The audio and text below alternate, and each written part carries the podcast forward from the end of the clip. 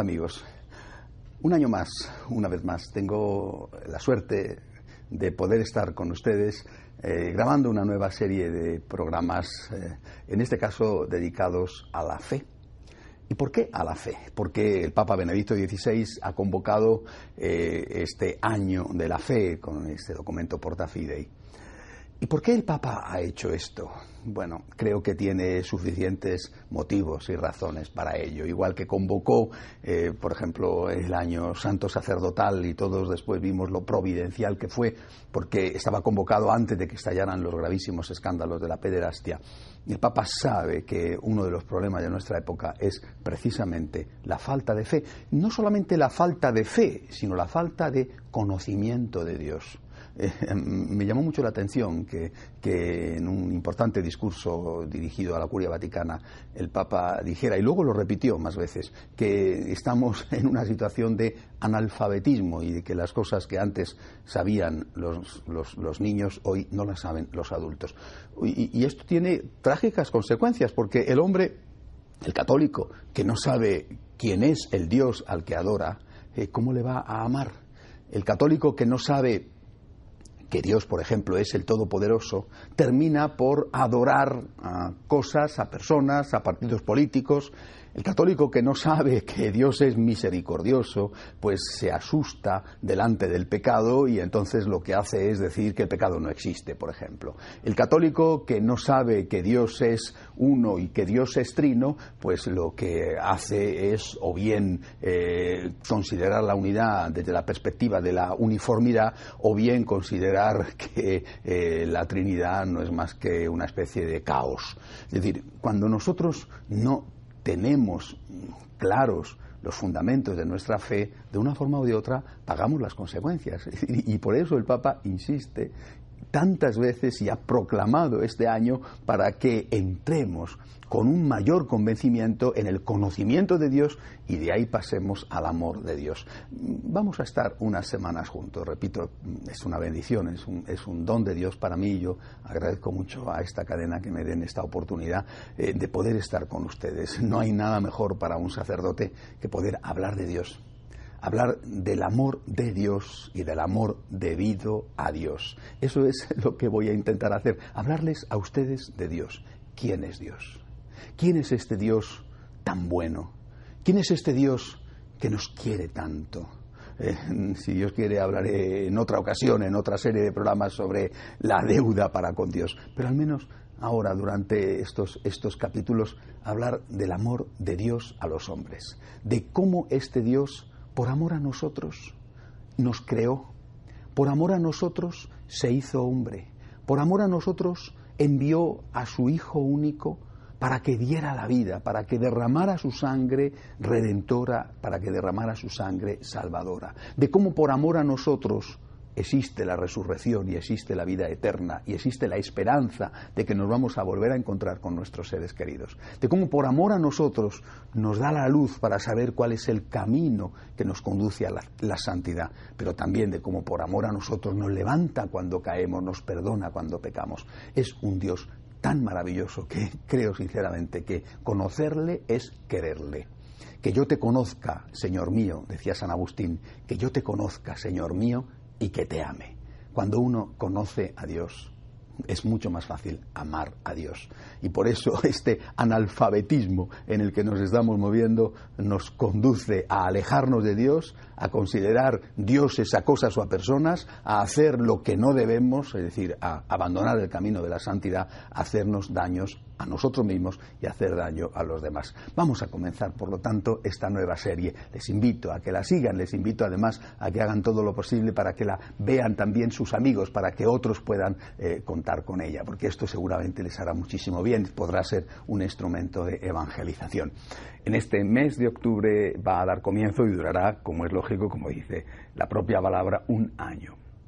Con, el documento Portafidei, el Papa ha querido marcar los objetivos de este momento especial con el cual quiere, sobre todo, llamar a la Iglesia a una reflexión sobre Dios, a una profundización en el conocimiento de Dios con un objetivo, me parece a mí, el enamoramiento de Dios, el amor a Dios, no se puede amar lo que no se conoce.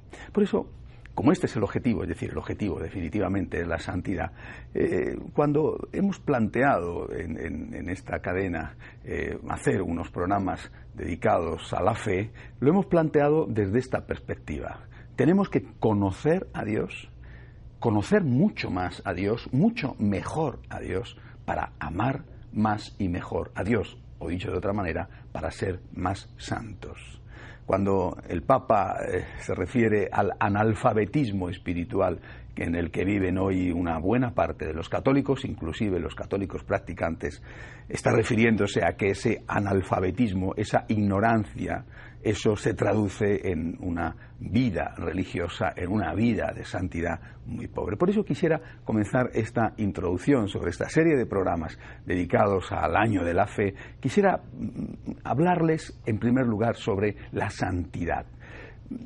La santidad es un asunto que no está de moda. Llevamos demasiados años, demasiados años sin referirnos a ella, sin, ni siquiera, incluso sin, citarla, sin darle importancia. Y algunos pueden pensar que esto eh, es también una consecuencia del Concilio Vaticano II. Y esto no es verdad. Por eso quiero comenzar precisamente con una cita del Concilio Vaticano II, nada menos que de la Lumen Gentium, que es una de las piedras sillares, uno de los ejes fundamentales del Concilio. Dice la Lumen Gentium, todos los fieles de cualquier estado o régimen de vida son llamados a la plenitud de la vida cristiana y a la perfección de la caridad. Es el número 40 de la Lumen Gentium. Pero no, no, solamente el concilio, es que el nuevo catecismo también habla precisamente de eso y dice algo muy parecido. En el número 213 dice, todos son llamados a la santidad.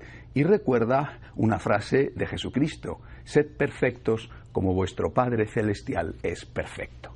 Por lo tanto, todos estamos llamados a ser santos. Eh, lo dijo Jesucristo, lo ha dicho el concilio, lo dice el catecismo, lo han dicho infinidad de veces los papas, todos los papas, desde luego los papas de la historia reciente, y creo que más o menos lo tenemos en la memoria, Pablo VI, no digamos Juan Pablo II, Benedicto XVI. ¿Y qué ha pasado entonces? ¿Por qué la santidad no es un elemento que entra constitutivamente en el proyecto de un cristiano, de un católico que quiere ser un buen católico. No hace mucho una amiga mía perteneciente a los franciscanos de María me decía, padre, he sido católica y, católica practicante toda mi vida, pero realmente hasta hace muy poco me había hecho este propósito. Tengo que ser santa. ¿Qué nos ha pasado? Si los papas han hablado de esto una y otra vez, ¿por qué motivo esto no entra en el proyecto habitual de un católico y de un católico practicante? ¿Por qué esto parece que está eh, destinado a algunas personas especiales o cosas de otra época? De hecho, por ejemplo, cuando uno le pregunta a un muchacho o una muchacha que está pues, en la adolescencia, en la juventud, qué quiere hacer con su vida, prácticamente nunca he oído decir quiero ser un santo abogado, o quiero ser un santo médico, o quiero ser un santo padre de familia, o quiero ser un santo sacerdote.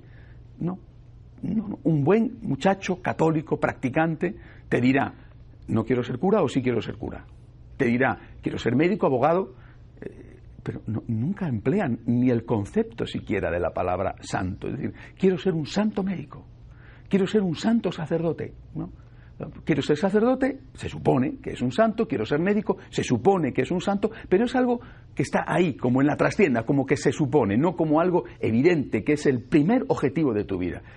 Esto me parece que es un gravísimo problema y hay que preguntarse por qué. ¿A qué se debe esto? ¿Cuál es la causa? Eh, repito, no podemos echar la culpa ni al concilio ni a los papas, a la jerarquía de que no han hablado de esto suficientemente, porque esto no es verdad. Lo han dicho reiteradamente. Yo creo que la causa puede estar en, otro sitio. Puede estar en otro sitio porque muchas veces, eh, por lo menos en las homilías de buena parte de los sacerdotes, hay efectivamente un apelativo a la santidad. Dicho de otra manera, quizá el término no se utiliza. Hay un apelativo al compromiso, a la exigencia, bueno, pero el problema es que ese apelativo, esa llamada, esa, esa insistencia no va unida a una motivación. Yo creo que este es el problema de nuestra época. Y me parece a mí que por ahí es por donde el Papa Benedicto XVI quiere dirigir a la Iglesia con esta convocatoria del año de la fe. Las motivaciones. Las motivaciones son fundamentales en la vida. En el fondo, las motivaciones son la espiritualidad. Las motivaciones son la base de todo. Yo tengo la sensación, repito, que, que buena parte de los sacerdotes sin culpa ninguna o por lo menos sin ser conscientes de que quizá no hacen del todo las cosas bien, están diciéndole a la gente tienes que ser bueno, tienes que ser mejor, tienes que ser más comprometido, tienes que dar más dinero a los pobres, tienes que, tienes que, tienes que, tienes que. Y es como si un, campesino, por ejemplo, que tuviera, qué sé yo, un, huerto de manzanos, eh, se acercara todos los días a, a, sus árboles y les hablara y les dijera tenéis que dar fruta, buena fruta, abundante fruta, si los árboles pudieran hablar, es posible que le dijeran al campesino, eh, eh, estupendo, estamos deseando dar buena fruta y, abundante fruta, pero por favor, ¿podrías cavar un poco para que tuvieran oxígeno en las raíces? ¿Qué te parece si nos abonas? Oye, ¿y, qué te parece si echas un poco de insecticida para que eh, los, los bichos no se coman las hojas o no se coman la fruta? ¿Y qué te parece si hay sequía, si nos das un poquito de agua?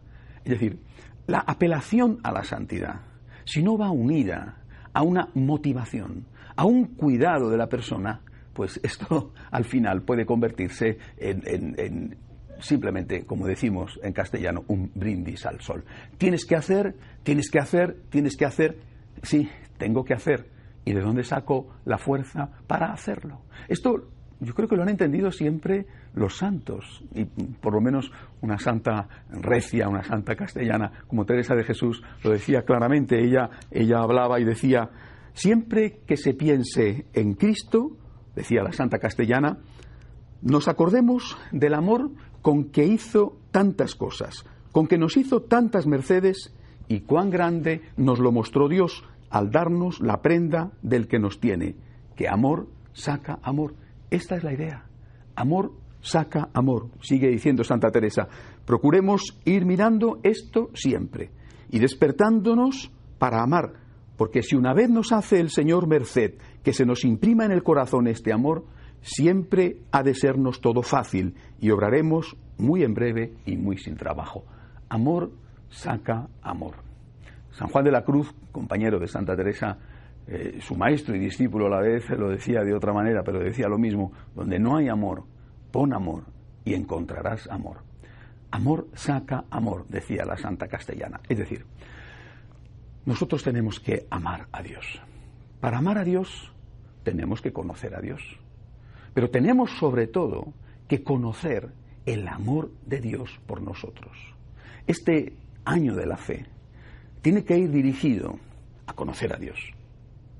Primera cosa, a profundizar en quién es Dios, a tener respuestas para nosotros, para los nuestros, para los extraños, respuestas que nos ayuden a dar razón de nuestra fe, a saber en qué creemos, en quién creemos, pero también a saber por qué creemos. Es decir, tenemos que conocer a Dios, pero sobre todo tenemos que meditar sobre el amor de Dios. Me preocuparía un año de la fe que fuera eh, meramente una especie de profundización intelectual. Porque, porque, bueno, la cabeza es importante, muy importante, pero al final de lo que se trata, vuelvo a repetirlo, es de la santidad.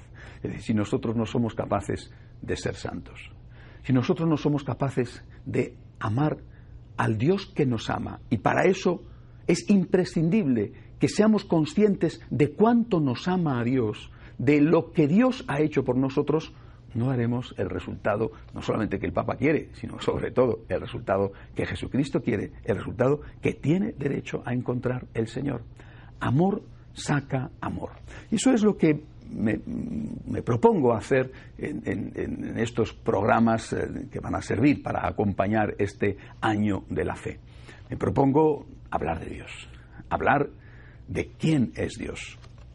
Seguramente mm, me quedaré con muchísimas cosas sin decir, es imposible, es absolutamente imposible decirlas todas, entre otras cosas porque, porque yo tampoco sé decirlas todas. Voy a hacer una catequesis sobre Dios, una catequesis básica, una catequesis que desearía que fuera, por supuesto, en primer lugar católica, pero también accesible, una catequesis donde se enseñe eh, los conceptos teológicos con un lenguaje que eh, cualquiera de ustedes que me están viendo, y hay personas de distintos niveles culturales, pero cualquiera pueda entender, apelando siempre que pueda por un lado, a la doctrina, al magisterio de la Iglesia, pero también a la razón, a la lógica, para que nuestro entendimiento quede satisfecho, pero también para que podamos dar argumentos y razón de nuestra fe a los que quizá no les va a bastar contener los argumentos de la jerarquía o los argumentos de la palabra de Dios. Voy a intentar hacer esto durante estos programas, pero repito,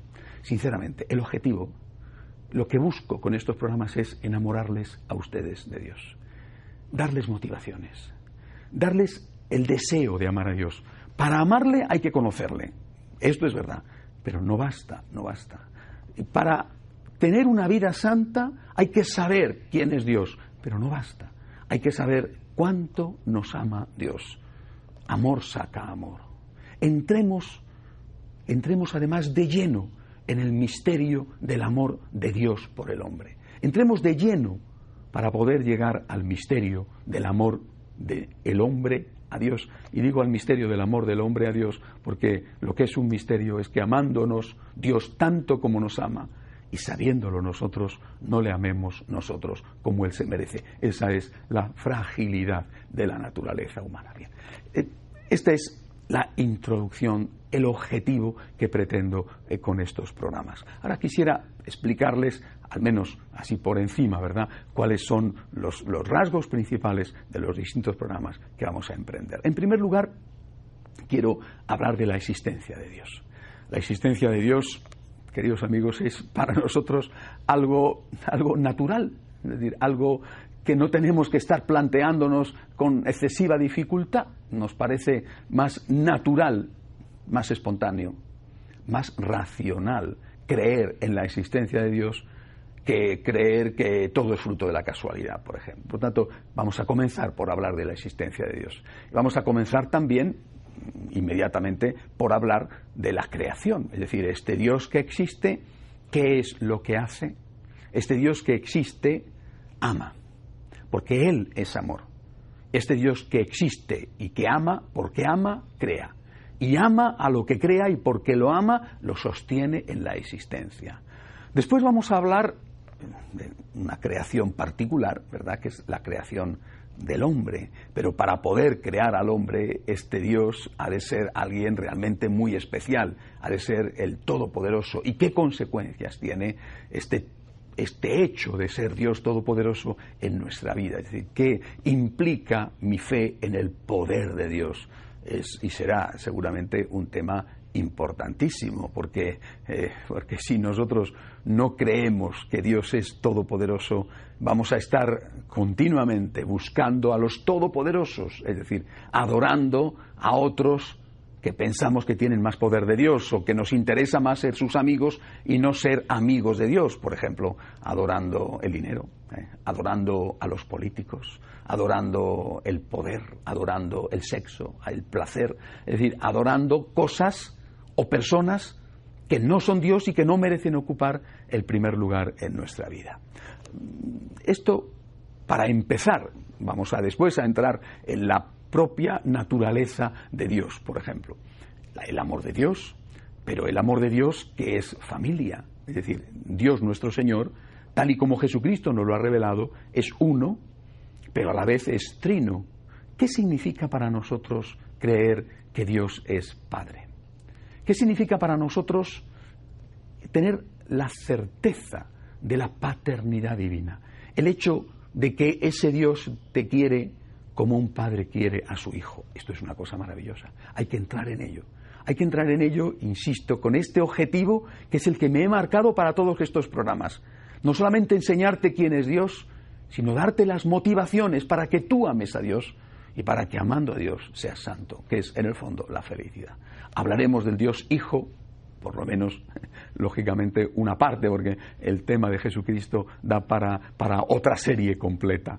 Hablaremos de ese Dios desconocido que es el Espíritu Santo, ese, esa tercera persona de la Santísima Trinidad que tiene una misión imprescindible para nuestra vida, la misión de santificarnos. Hablaremos de cómo es posible compaginar la unidad de Dios con el hecho de que sean tres personas distintas y qué relación tiene eso para nuestra vida. Y cómo si no fuera así, es decir, si no fuera porque Dios es uno y trino a la vez, estaríamos con un verdadero problema práctico, porque o bien daríamos tanta importancia a la unidad que podríamos caer en el peligro y en el riesgo de la uniformidad, o bien estaríamos dando tanta importancia a la diversidad que haríamos que nuestras relaciones, por ejemplo, familiares, fueran unas relaciones más bien caóticas y muy difíciles de poder llevar a, la práctica de una manera de convivencia sana.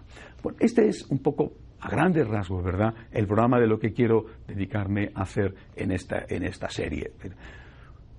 Recuérdenlo, recuerden lo que les digo porque es el objetivo de este programa y yo creo que si entramos ustedes y yo en él y lo vamos siguiendo paso a paso, terminaremos no solamente teniendo muy claro cuál es el concepto, es decir, en qué cree un católico, en qué tiene que creer un católico, sino sobre todo, de verdad, que eso es muy importante, pero lo que es aún más importante, ese católico tiene que creer en Dios y tiene que amar a Dios.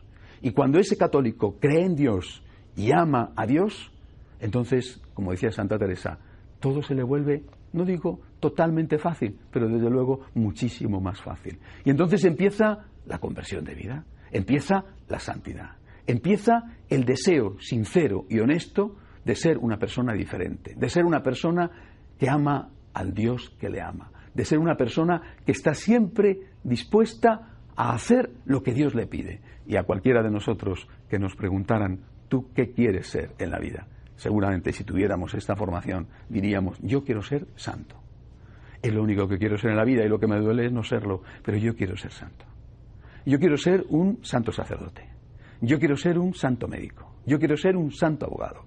Yo quiero ser una santa ama de casa. Yo quiero ser un santo padre de familia. Yo quiero ser santo. ¿Y qué significa ser santo? Yo quiero amar al Dios que me ama. Creo en Dios, creo en el amor de Dios por mí y ante este amor infinito yo quiero decirle a Dios, Señor, aquí me tienes, cuenta conmigo. Espero que estos capítulos, este año de la fe, les pueda ayudar a ustedes para estar muchísimo más cerca de Dios, muchísimo mejor con ustedes mismos, muchísimo mejor con todos aquellos que les rodean. Hasta la semana que viene, si Dios quiere.